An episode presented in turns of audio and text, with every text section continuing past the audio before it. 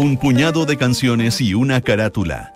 Entramos a Sintonía Crónica Discografía.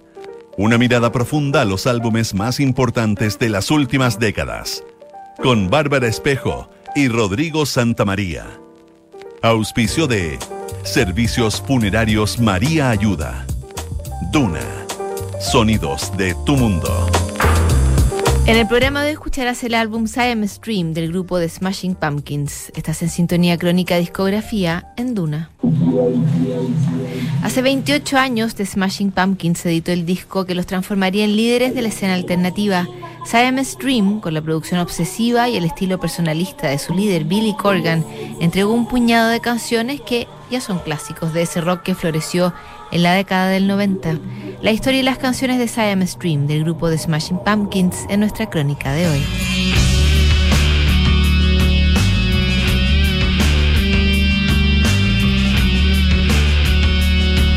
Cuando The Smashing Pumpkins debutó en 1991 con el disco Gish, el rock alternativo aún no se convertía en esa corriente que se tomó por asalto la música popular norteamericana. El grupo de Chicago, liderado por Billy Corgan, protagonizó un debut que fue alabado por la crítica y que a la vez puso demasiada presión sobre sus hombros. Los meses que siguieron a la publicación de Gish, The Smashing Pumpkins los dedicó incansablemente a la gira y a la promoción de un álbum que vendió medio millón de copias.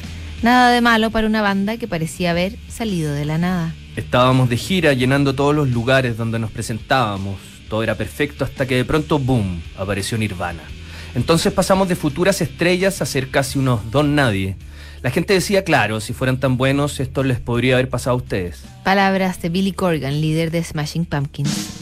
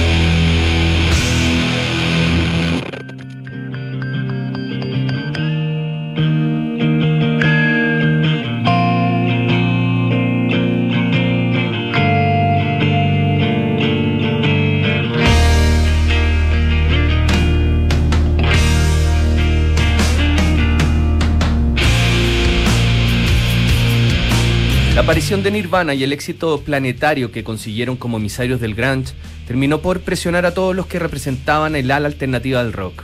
Para Smashing Pumpkins, la comparación con el trío de Kurt Cobain terminó por desmoralizarlos y los llenó de inseguridades cuando empezaron a planear la grabación de su segundo álbum. Por esos días Billy Corgan batallaba con una depresión que lo tuvo al borde del suicidio. Perfeccionista y obsesivo, Corgan pasaba días completos buscando la forma de que los Smashing Pumpkins sonaran tal como él los escuchaba. Sentía comenzó a traspasarla a los otros integrantes, James Iha en guitarra, la bajista Darcy Bretsky y Jimmy Chamberlain en batería. El cuarteto entró al estudio de grabación con una sensación de angustia que se mantuvo presente en casi todas las sesiones.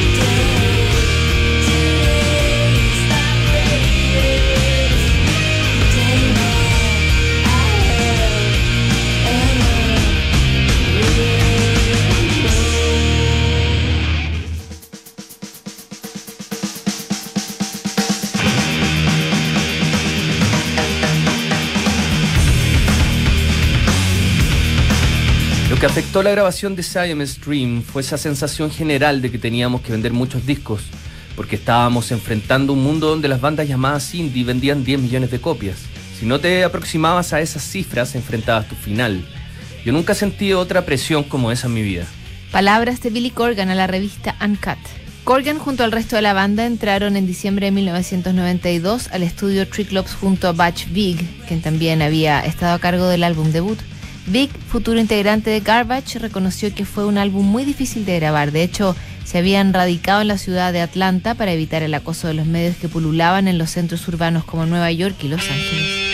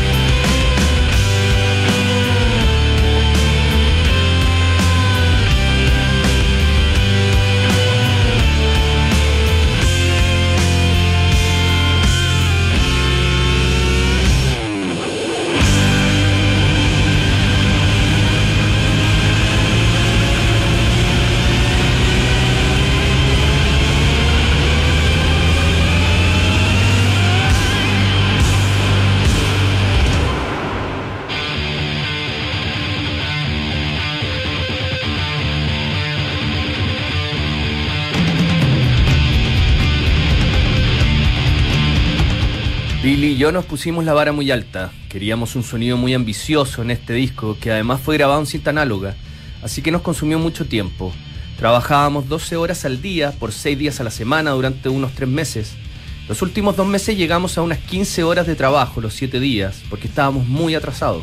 Palabras del productor Batch Big que revelaban la presión que asumió el grupo al preparar su segundo álbum. El perfeccionismo de Billy Corgan tenía la banda en perpetua tensión y muchas veces él regrabó las partes de guitarra y bajo que le correspondía a los otros integrantes. Pero el caso del baterista fue más serio. Jimmy Chamberlain estaba batallando con su adicción a la heroína y faltaba las sesiones sin dar mayor aviso. Llegó un punto donde Corgan tuvo que amenazarlo con la expulsión de la banda si no cumplía con los horarios, y solo así consiguió que el baterista lograra terminar el álbum.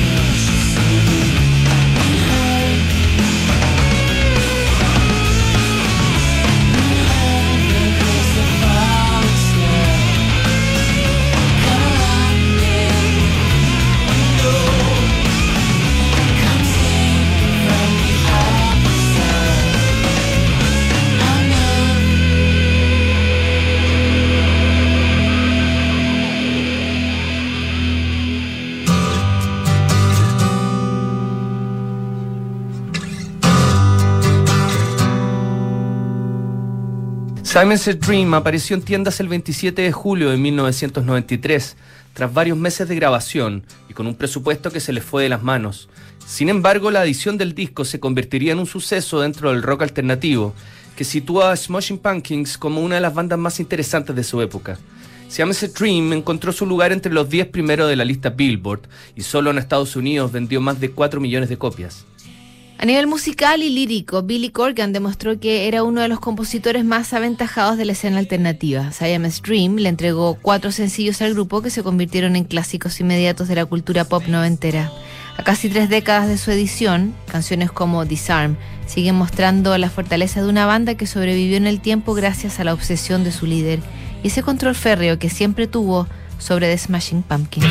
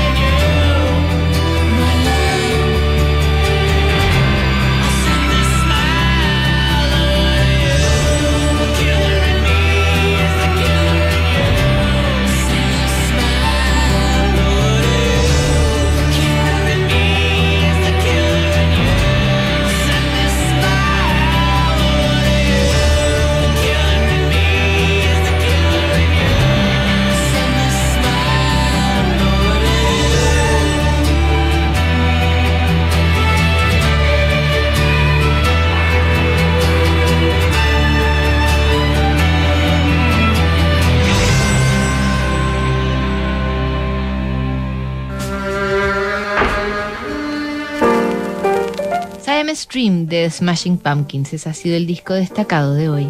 En el próximo programa, The Sensual World de Kate Bush. Sintonía crónica, discografía. No te lo pierdas. ¿Sabías que puedes comprar de forma anticipada los servicios funerarios de María Ayuda? Entrégale a tu familia la tranquilidad que necesitan y estarás apoyando a cientos de niños de la Fundación María Ayuda. Convierte el dolor en un acto de amor. Cotiza y compra en www.funerariamariaayuda.cl. Siguen aquí los sonidos de tu mundo. Estás en Duna 89.7.